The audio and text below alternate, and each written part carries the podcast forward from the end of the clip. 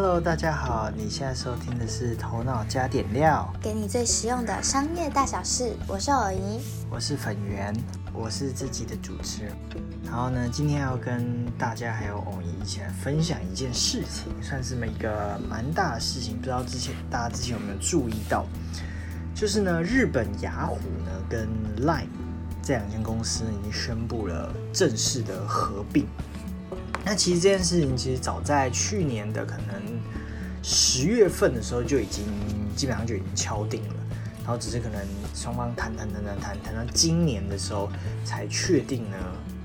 呃，目以目前来说就已经正式的整并在一起了啦。嗯哼。那现在的状况就是，呃，日本的母。呃，日本雅虎的母公司跟 LINE 的母公司呢，就会成立一个新的子公司，叫做 Z Holding，然后简称叫 ZHD。然后，呃，日本雅虎跟 LINE 呢，就会同时呃 under 在这一个全新的子公司底下。那双方的母公司当然就是各持百分之五十的股权，然后共同经营这样。好，那现在日本雅虎它其实是由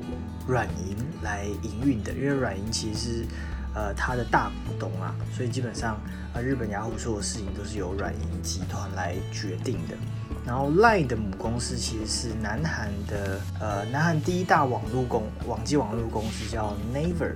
来持有的，所以基本上就是有这两家母公司共同来这个经营这两个品牌这样。那其实实际上，你可以把，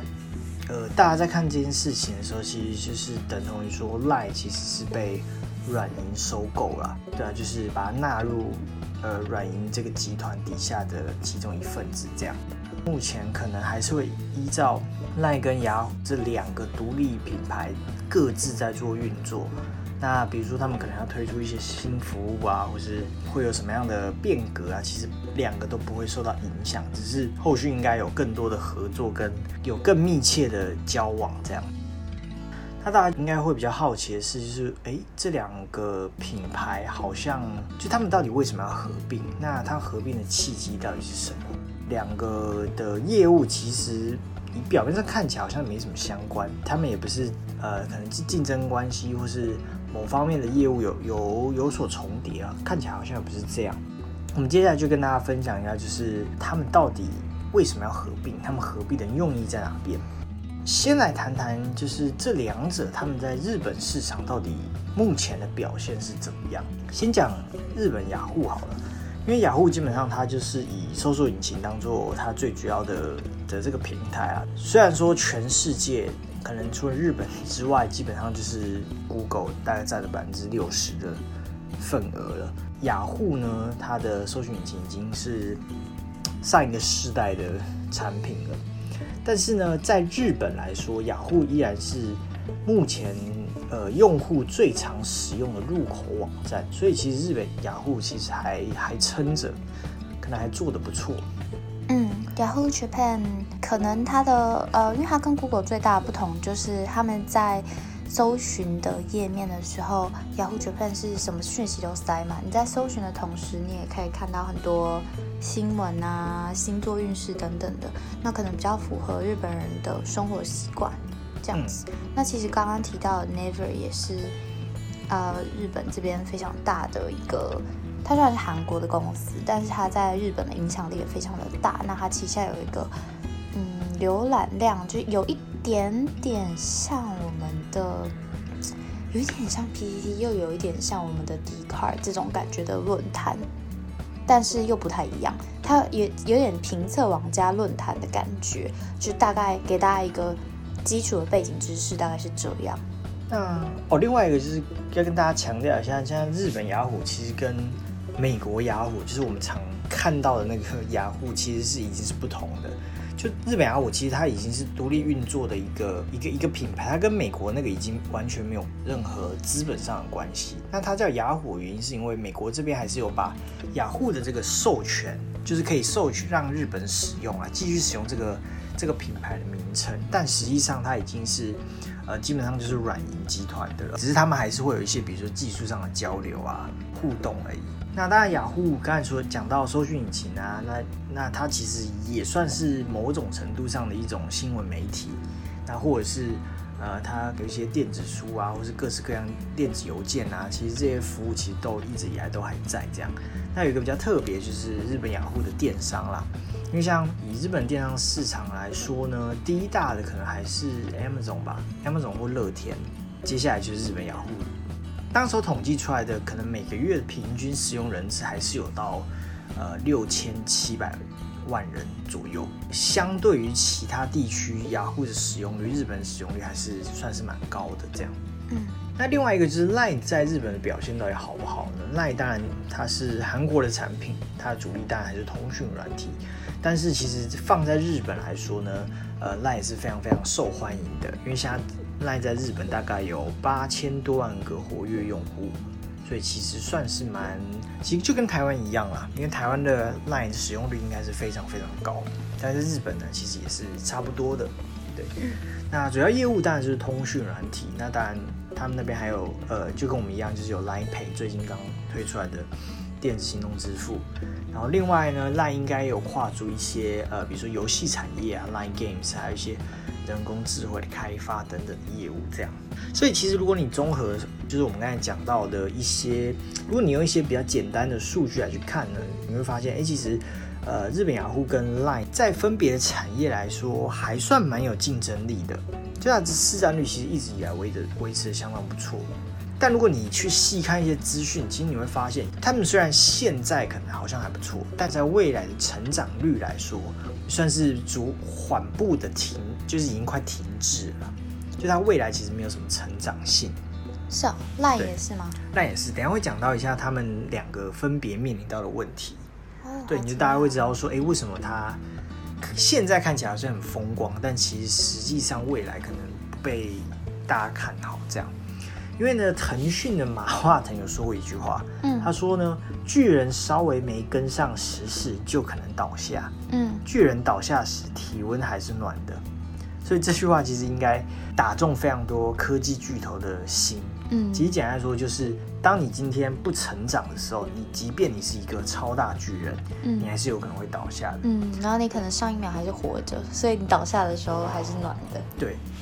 而甚甚至有可能是你已经倒下了，但你自己还不知道，因为你的身体还是暖的嘛，所以你还是觉得哇，我还是很强的，但实际上你已经不得了，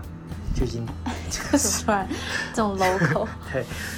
对，所以。呃，在以科这种科技类公司未来的成长性是比较重要的指标啊。那我们就来谈一下，就是诶，他们为什么，或者说他们现在可能面临到最大的问题是什么？雅虎当然不用说，它对比我们现在目前呃在讨论的几个科技巨头实在太过渺小。因为就算是美国雅虎，其实它也算是上一个网络世代的巨头了，因为可能。在网际网络刚开始发达的时候，全部人都是用雅虎，全部人都是用呃雅虎的搜寻引擎跟它的什么电子邮件，然后甚至即时通讯、即时通。对，那时候，但后来发现，慢慢发现，哦，这些全部基本上没有人要用。所以，呃，日本雅虎虽然是撑着，但是它还是有个问题，就是它的用户的问题，也就是说，它今天大多数的年轻用户基本上都是使用。呃，现今是最有名的几个，我们说美国的公司或是中国的科技公司，已经没有人要用雅虎了。他们有稍微调查一下，就日本雅虎的用户平均年龄是到四十到五十岁这个阶段，那你会发现，哎，其实好像是我们爸妈的时候，就是其实像我们这个年纪，还有在我小时候，还是还是有接触到雅虎啦。对，因为我还是有雅虎信箱，还是有即时通，对，但但在比我们年轻的话，他们直接 Google 了。他们就是 Facebook 世代了，他们就没有用过雅虎了。他们是 IG 世代吧？哦，已经 跳到 IG 时代。我们这一代可能是 Facebook 时代啊，但是再年轻一点就直接用 IG 了。这样，对，所以雅虎的使用年龄层还是偏偏大一点。那如果说后续没有更多年轻世代愿意使用的话，那其实嗯，他就是跟着他的 TA 一起步入黄昏啊，然后就 拜拜了，就是。所以这是雅虎目前首要要解决的问题。那第二点其实跟我们刚才讲，呃，年轻用户其实稍微有点相关，因为当时候软银接之所以愿意接手，呃，日本雅虎的其中一个原因就是希望它可以更更有活力，然后尽早的去摆脱呃雅虎这个老品牌。你可能要先让它壮大之后，你才有办法，就是可能创造一个新的东西出来，也是当时候软银希望做的，但是可能一直以来还没有做到这样。这是雅虎目前面对到一个最大的问题。那我们要讲到 Line，Line 不是一个非常新的，也算是它也算是科技公司，只是它是以通讯为主的。那 Line 其实在日本一刚才说的，可能一样是拥有非常庞大的用户。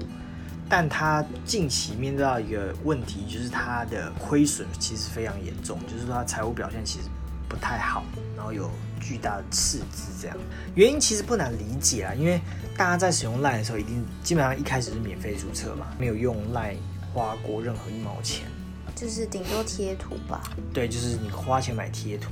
大概就这样而已。对，所以其实它这个通讯软体存在着巨大的成本，这是可以预见的。但发展到现在，如果一直一直没有办法回收的话，或是想不到一套呃比较好的盈利模式的时候，其实还是蛮危险的。这样，那 Line 其实有点在这个边缘呐，因为近年来除了呃他们的广告营收有小幅增加之外呢，呃用户虽然有持续在增加，但是他们的营收却没有增加。特别是在 Line Pay 推出来之后，希望可以哇，大家可以用它的支付，然后它可以有手续费的进账，但你会发现哇。好像也推不太起来，就是还是亏损。原因是因为，嗯，Line Pay 现在推出来，在任何国家都一样，都会跟很多的电子支付做竞争。嗯，那 Line Line Pay 其实相对来说，他们有一个绝对的优势，还是要花很多钱，比如说行销，然后甚至那时候会有所谓的补贴大战嘛，就是我为了要让你使用，我就是一直撒钱，然后一直补贴。那这个补贴大战其实也造成 Line 的呃营收不断的是亏损啊，但是 Line Pay 的部分也没有。目前的市占率也没有到非常的理想，这样啊，好惨啊！我很爱用 Line 哎，可我其实我觉得日本人也算爱用哎，因为呃，我不确定为什么他们比较少用 WeChat 啊，或者是 WhatsApp。呃，WeChat 可能是因为是那个嘛大陆的关系，那 WhatsApp 的话我不确定啊，但是有可能是因为 Line 本身它也有日文版的嘛，那它整个界面上面也比较符合日本人的 UIU 叉的。一些习性，对，所以用起来比较舒服。然后赖的贴图也会让人感觉比较亲亲切，所以你在对话过程中会觉得比较好。然后又符合像我们偶尔会用 Facebook 的 Messenger 沟通，那基本上其实大家所知道的，很少日本人有在用 Facebook，因为这个东西会让他们觉得不是那么的 private 嘛。那 Line 就有这样子的特质，它就是够让日本人觉得安全。所以过去是在那边读书的时候，是我觉得大家是蛮频繁的在用 Line 啦。因为以前我在台湾读书读大学的时候，基本上我是比较常用 Messenger 的。对啊，大学，因为大学那还有什么？因为可能有很多社团在，对对对，在 Facebook，那你就干脆用 Messenger 一起沟通，那他也可以建群组。但是出国之后，就大家就是比较常在日本的时候，大家是比较常用 Line 啦。依我所知，日本人没有到很喜欢，尤其比台湾人更不喜欢去改变自己的行为或者是习惯。所以，但是确实这不代表说 Line 就一定不会倒下了。大家习惯用这个软体，不代表因为它不赚钱还是个事实嘛。嗯，对啊。其实刚才讲的那个 Line 的优势啊，只存在于几个地方，就这些地方以外呢，全部都不是这样的。因为刚才讲的，日本使用率非常高，可能是因为它的一些一些界面啊，或是对一些贴图啊，对，所以跟台湾其实蛮类似的。嗯，然后像泰国、印尼，其实 Line 的使用率都非常高，但其实在这除了这四个地方之外的 Line 的整体的市占率其实是一直不断在缩小的。可能在亚洲之外呢，就没有人，基本上很少很少有人使用 Line 了。嗯，所以这是 Line 其实在全不仅在日本，是在全球遇到的问题。甚至连他的母公司就是韩国市占率也很低，这就是非常恐怖都用什么？你知道吗？好像有一个黄色的 app，我，忘记是什么？对他们是一个黄色的，大家知道吗？中国一定就是用微信，要么就是用 QQ 嘛。那在欧美地区一定是用 Whats WhatsApp 会比较多。所以呢，在 Line Pay 推出之后，其实这个状况一直以来都没有改善，反而让他们的亏损越来越多。那当然，这件事情让公司当然连带的受拖累，这样。所以当然 Naver 不可能去放弃说啊，刚刚就干脆把 Line 砍掉，这不太可能。对，所以他们就必须要换个方式，或者说找个方法让让 Line 可以继续生存下去。那来大家看到他就找上了这个日本雅虎。啊，对，说到这个，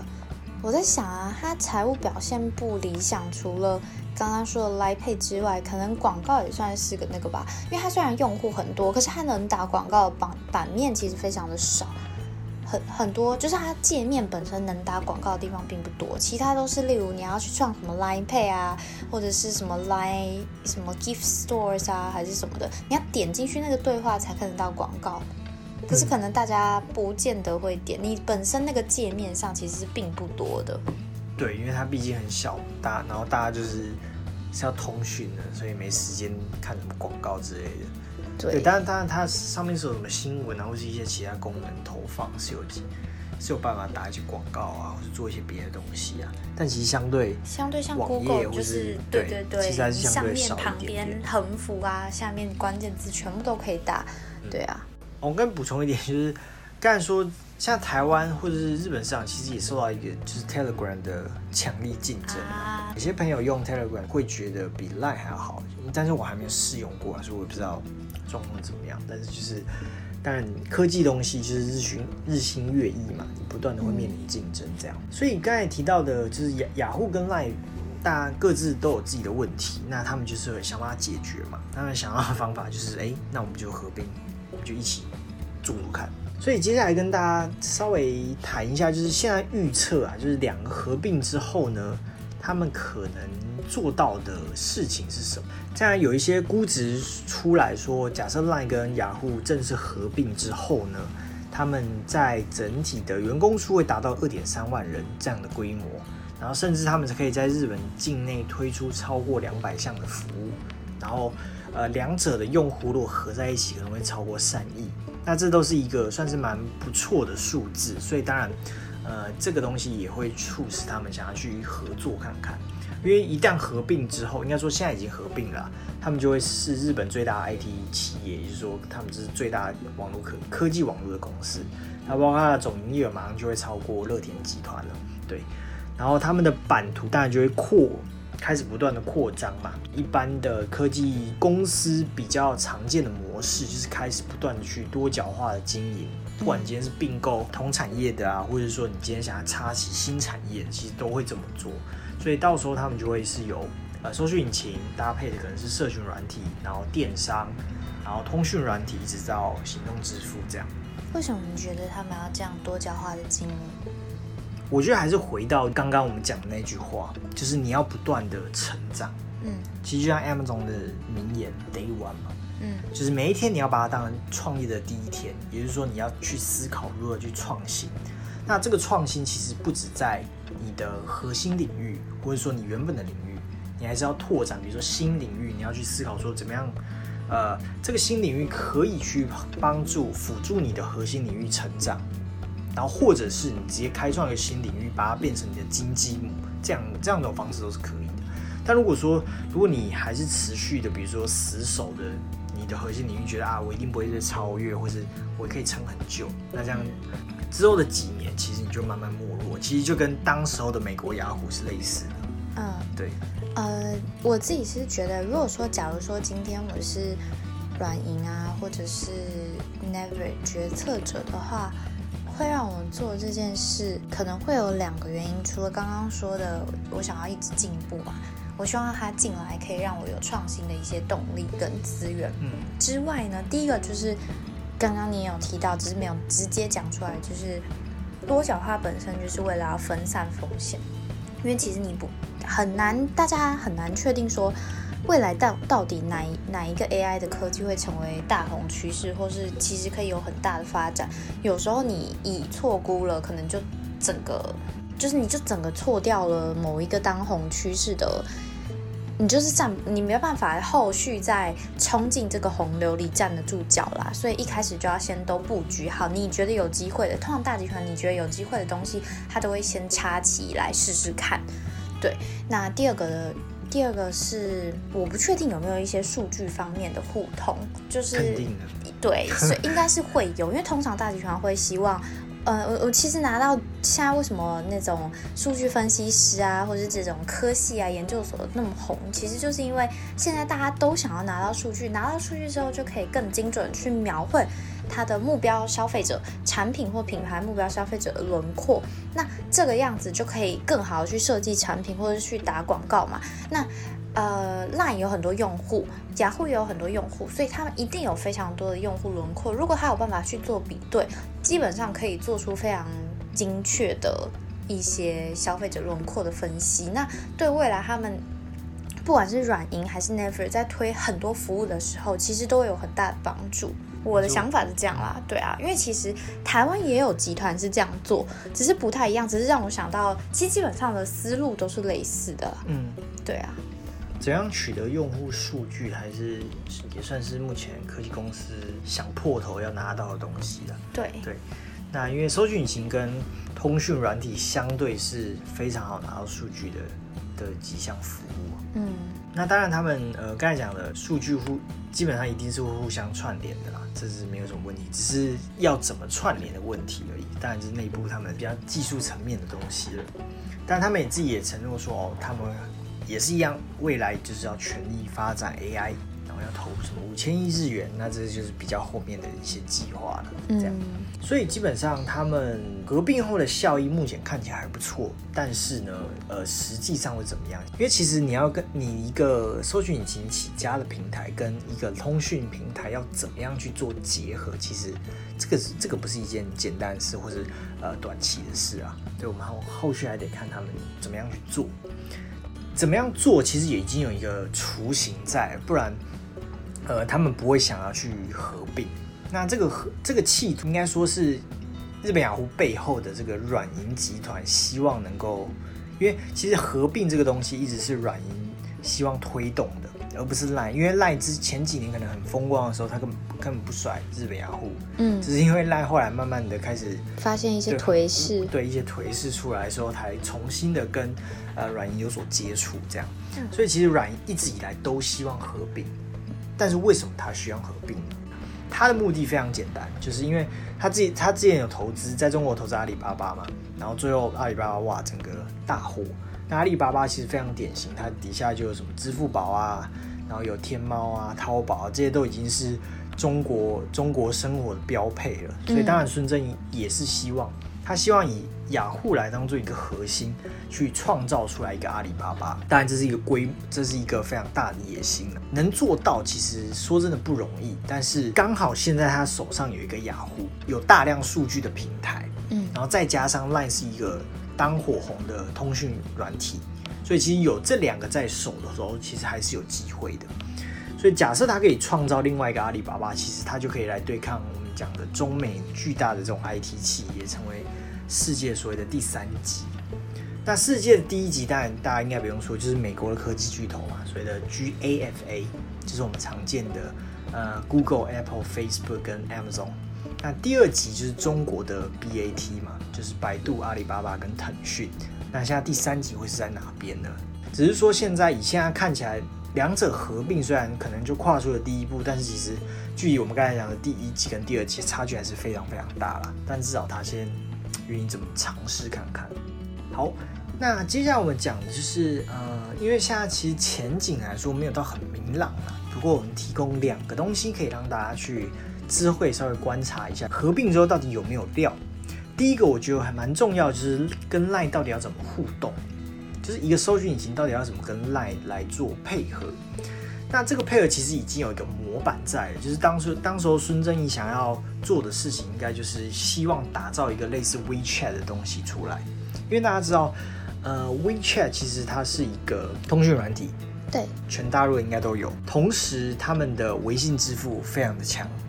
因为现在大陆人基本上他不带现金，他只用手机，然后就是要么就是微信支付，要么就是支付宝，就这两个选项。所以其实这个东西就非常符合目前现在雅虎跟人赖的一个模式。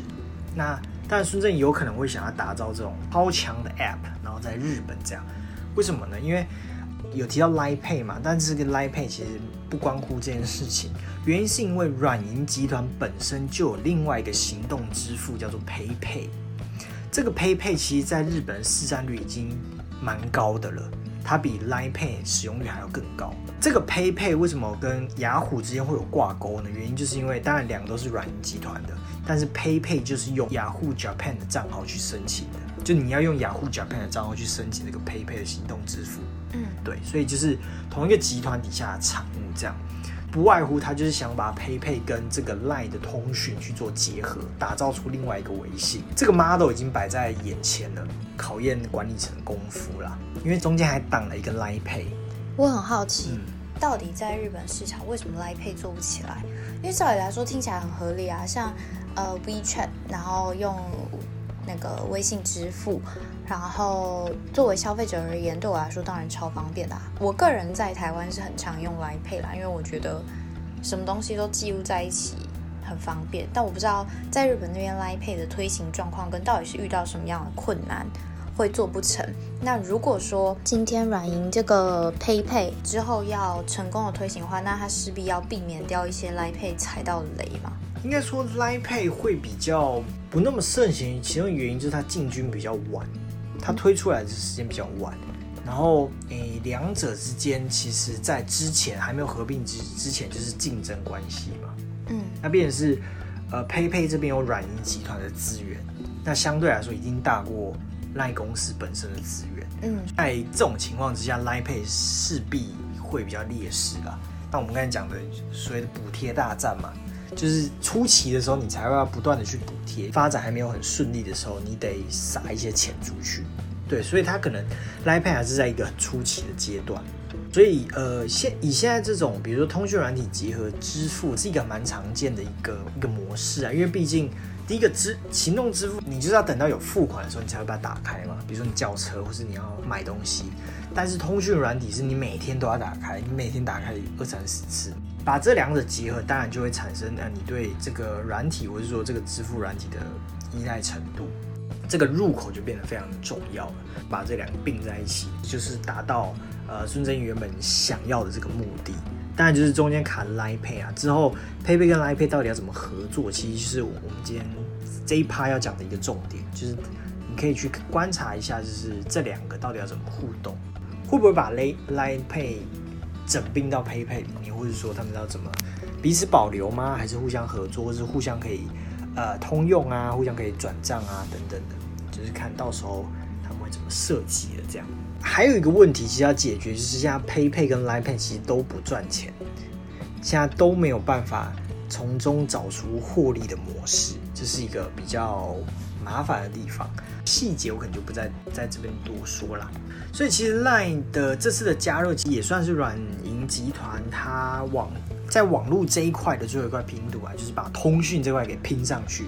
它变成是这个集团底下，当然就是电商、通讯、电信、金融等等领域都有了，然后就构成了一个科技科技巨头的一个雏形啊。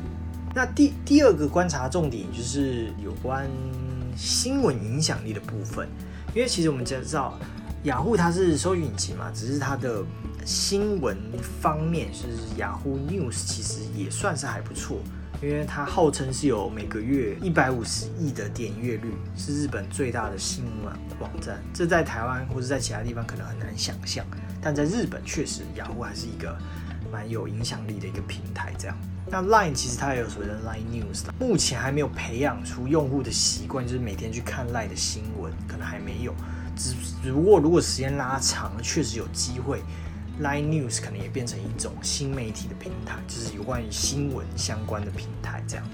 因为其实，在我们现在目前看到的社群时社群平台，或是所谓的社群时代，我们并不重视所谓的自产新闻嘛。以前非常重视哇，报纸要产出什么新闻，电视要产出什么新闻，台要产出什么新闻。但现在就是，反正我就是我就是当一个平台。然后让大家的新闻可以在上面分享来分享去，然后互相流通，这样我就可以展现出我这个平台的影响力。这样，所以这是社群网络时代比较特别的。所以如何推播就变成平台端非常重要的关键。假设它能够非常顺利的推播出去，那它就会变得非常的有影响力。那这是未来 Yahoo Japan 跟 Line Line 这边的平台要怎么联手去把新闻影响力这块抢下来。因为如果抢下来，其实你会发现它其实有点像是社群媒体，或者说社群平台。社群平台其实某种程度上就是提供我们每天的新闻来源或是资讯来源，只是他们可能没有到像是朋友之间的互动啊等等，还没有发展到那一块。之后也说不定有机会的话，确实是也也是有可能，比如说在赖上面可能就变成一个 Instagram 那种感觉，直接直接整并在上面。对，所以大家可以去观察说，哎，在雅虎平台上跟赖平台上有没有针对这种新闻，应该说是投放资讯的一些变动。那这个东西其实也是未来可以参考的一个重点。这样合并之后有没有办法去在日本的市场去拓展更大的影响力？嗯，好，所以这个就是两个目前比较清晰可以去观察到的一个重点。因为其实现在目前刚合并，你也不知道，嗯，呃，他们还没有对整体要怎么做这样。好，好，那我们就未来一起期待他们会有什么呃比较令人意外的举动，还蛮期待的。对因为其实想象不到其他的。因为其实如果说这套模式有办法在日本成功并不可能就是会复制到台湾来，什么？哎，就是把日本那套再搬过来台湾。你说并不可能，呃，并无可能哦，并无不可能，可能就是可能。如果这套模式在日本有办法成功，可能有机会搬来台湾哦。因为大家要注意是赖在台湾的活跃用户也非常多，没错。所以你说要日本只要复制到美国啊，那那可能不可能，那那那应该是不可能。但是到台湾来说，那是有可能的。嗯，对，所以大家可以好好期待一下，就是说不定台湾未来样子就是日本那个样子。我在讲什么？有可能啊。对，好，那今天的分享的分享对就在这边喽。谢谢大家，拜拜拜